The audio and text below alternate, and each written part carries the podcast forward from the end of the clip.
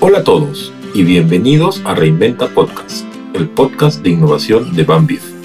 Aquí conversaremos con expertos para conocer más sobre las últimas tendencias en innovación y tecnología.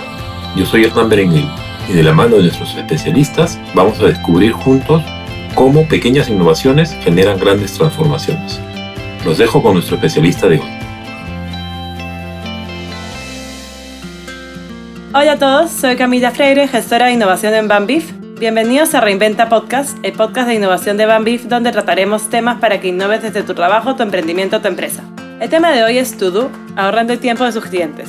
Y para contarnos sobre su experiencia, hoy tenemos a Ruth Ballenas, CEO y co-founder de Todo, una startup que brinda el servicio de asistentes on demand para delegar gestiones y tareas como pueden ser compras, pagos, trámites, entre otros, enfocada tanto a personas naturales como negocios. Ruth ha trabajado por 15 años en la industria de servicios, siempre en la búsqueda de innovaciones que mejoren la experiencia del cliente y saltó hace ya 5 años al mundo de las startups. Bienvenida Ruth, muchas gracias por acompañarnos el día de hoy. Muchas gracias por la invitación, Camila. Bueno, Ruth, he mencionado de forma bastante general lo que es Todo. ¿Podrías contarnos un poquito más a detalle en qué consiste y cómo es que surgió esta idea? Claro que sí. Mira, Todo es un asistente on demand que te ahorra el tiempo que inviertes entre trámites y tareas. Ya no tienes pues por qué pasarte un sábado haciendo cola en el Banco de la Nación, porque ahora puedes delegar esos pendientes a asistentes de confianza. Nuestro servicio es totalmente online, así que no tienes que moverte de tu casa si no quieres pagos vencidos de Luz del Sur, papeleos para el matri, partidas de RENIEC, apostillas de documentos, etc.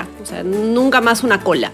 Y todo surge entonces de una necesidad personal, porque hoy en día vivimos ocupados, ¿no? Y cuando uno trabaja, sobre todo de 9 a 6, en horarios incompatibles con las instituciones, nunca encontramos el tiempo para hacer todo lo que hay que hacer. Entonces terminamos sacrificando tiempos de descanso o pidiendo permisos en el trabajo, ¿no? En lugar de dedicarle ese tiempo tan valioso a cosas más importantes. Si bien todo ya tiene poco más de cuatro años, me gustaría que nos cuentes un poco sobre el inicio, cómo empezó, cuáles fueron los primeros retos con los que se encontraron. Te cuento, nosotros arrancamos a inicio del 2017. La fórmula fue hacerlo lo más rápido y mínimo posible. Entonces, para empezar, realmente solo necesitábamos una cuenta de WhatsApp, cobrar contra entrega y una cuenta bancaria. Con esto invitamos a un grupo muy reducido de personas y les invitamos a delegarnos todos los pendientes que pudieran o que quisieran delegar. Entonces al inicio aceptábamos todo tipo de pedidos. Lo que queríamos era que fueran los mismos usuarios los que nos guiaran hacia las cosas que les sumaban más valor, ¿no?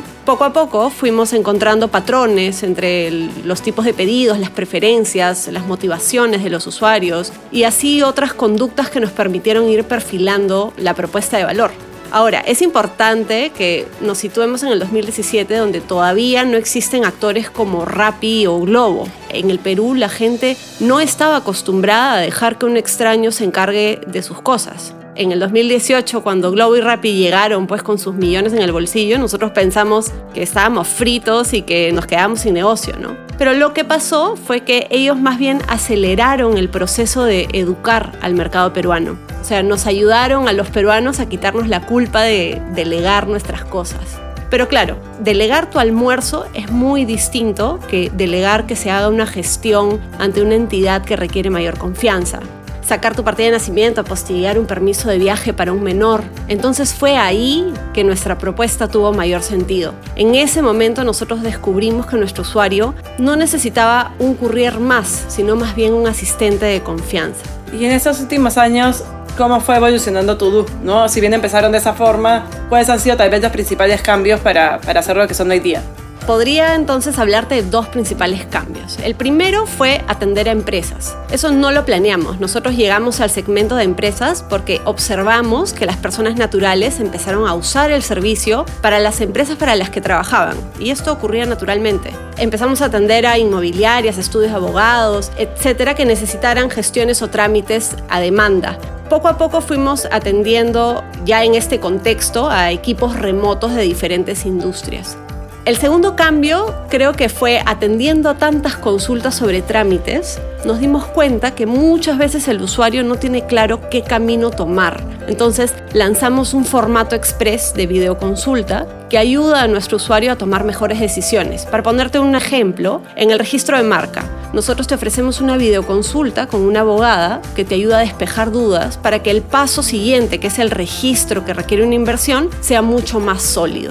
¿Cómo ha sido trabajar con ambos segmentos, ¿no? sobre todo si es que inicialmente no lo tenían pensado de esa forma? ¿Han encontrado diferencias entre el trabajo que se tiene con empresas y el que, el que se tiene con personas naturales? ¿La gestión, la demanda es similar, es distinta? Sí, de hecho fue necesario hacer varios ajustes. Para trabajar con empresas es necesario trabajar a crédito para empezar, paquetizar los servicios, o sea, ofrecérselos para que les hiciera sentido a los equipos fijos, para que empiecen a sentirse cómodos delegando, digamos, tareas on demand. También fue necesario que tengamos acuerdos de confidencialidad, armar reportes que fueran valiosos para ellos, hay una diferencia importante entre el segmento de usuarios naturales y el de empresas, pero creo que fue un rico aprendizaje que poco a poco hemos ido iterando hasta encontrar algo que realmente le haga sentido a la empresa.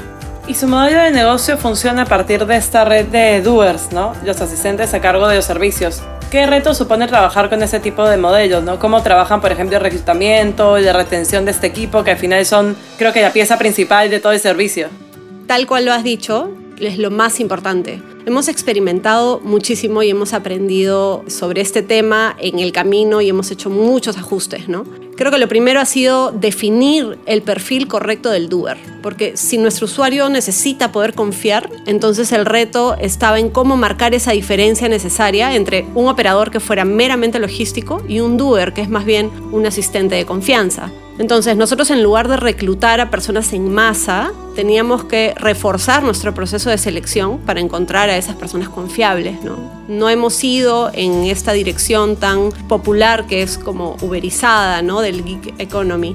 De hecho, esto ha hecho que nuestro crecimiento sea más lento, pero para nosotros era importante ser bien consecuentes, porque fíjate, tomar encargos de alto valor para el usuario, o sea, moviendo documentos notariales, cartas poder, exigen un nivel de responsabilidad distinto. Nuestro principal enfoque está en tener el mejor nivel de servicio y esto solo se da a través de las personas. ¿Y qué tan complicado ha sido poder comunicar eso a su público, no? De que ustedes no son como pueden ser Uber o Rappi, sino que ustedes tienen a su cargo personas de confianza que han pasado por un proceso de reclutamiento.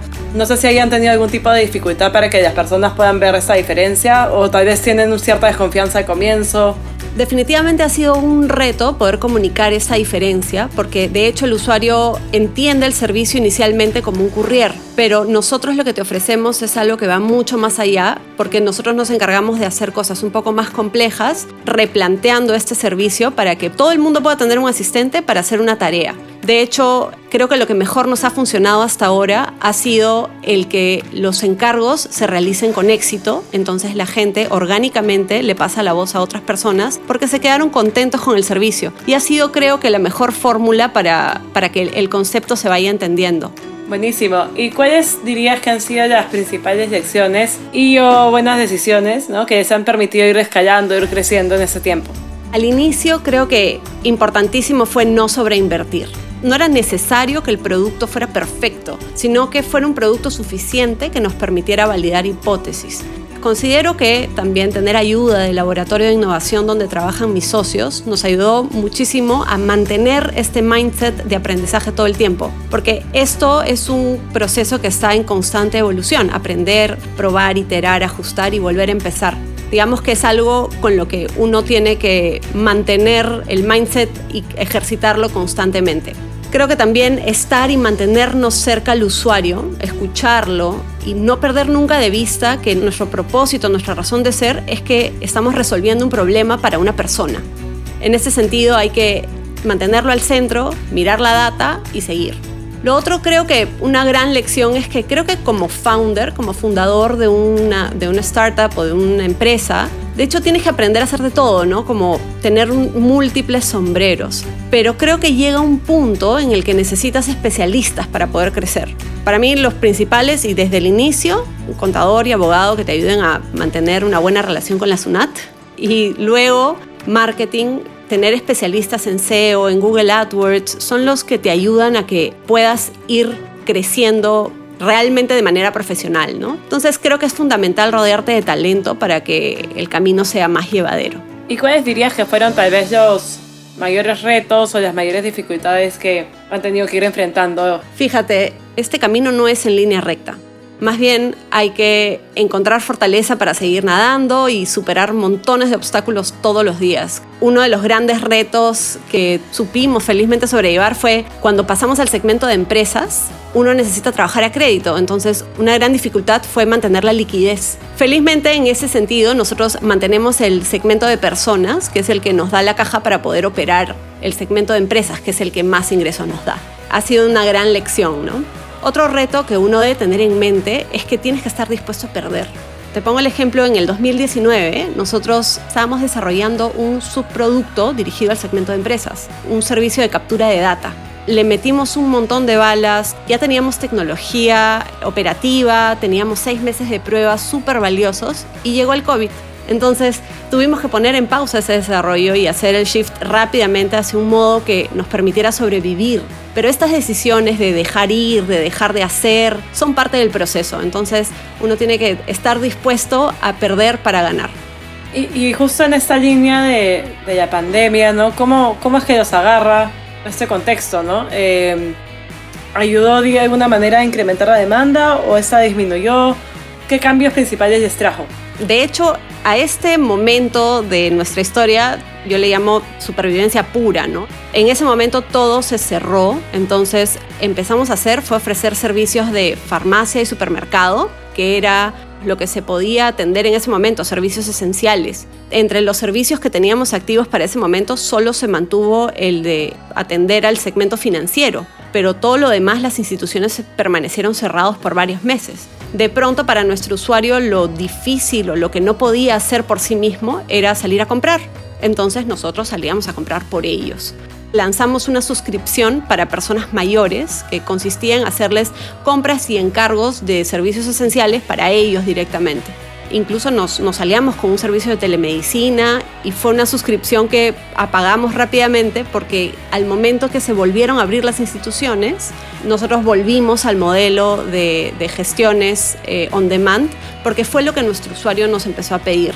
Creo que a partir de la pandemia, creo que la mayoría de las personas entendemos mejor el valor de nuestro tiempo y estamos decidiendo mejor en qué emplear ese tiempo. Entonces, eh, sí, a partir de la pandemia ha habido bastante más demanda y ha sido todo un reto porque todo ha cambiado. Entonces hemos tenido que reaprender los procesos que teníamos antes.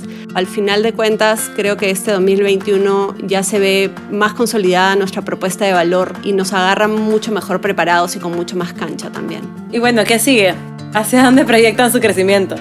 En nuestros planes está que vamos a continuar ofreciendo nuestros servicios en otras ciudades. Muchos de nuestros clientes están en el extranjero. Para ellos nosotros somos el puente que los une con el Perú. Así que estamos trabajando en alianzas para fortalecer este segmento de peruanos en el extranjero.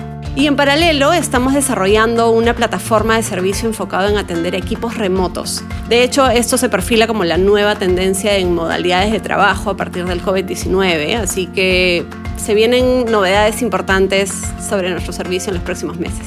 Genial, vamos a estar atentos. Y desde la experiencia que has tenido, ¿qué podrías recomendarle a quienes están buscando iniciar un emprendimiento o una startup?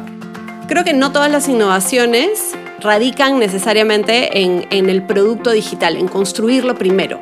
Lo más importante es centrarse en resolver el problema que has identificado para el usuario que has identificado y buscar entender cómo generarle valor sin mandarte primero a construir. Mi recomendación sería más bien apoyo para tus operaciones, digamos, un CRM, una central virtual, plataformas con plantillas para armar tu e-commerce. Estas son todas opciones de bajo costo y de no coding que además te ayudan a poder implementar todo esto que necesitas vivo para poder testear e ir tomando decisiones entonces, antes de saltar al paso de la inversión fuerte en algo de tecnología, primero mires qué es lo que hay disponible en el mercado para que puedas ponerlo en marcha sin sobreinvertir, porque te quedas sin, flujo, sin oxígeno y de pronto tienes que cerrar algo que estaba empezando a arrancar.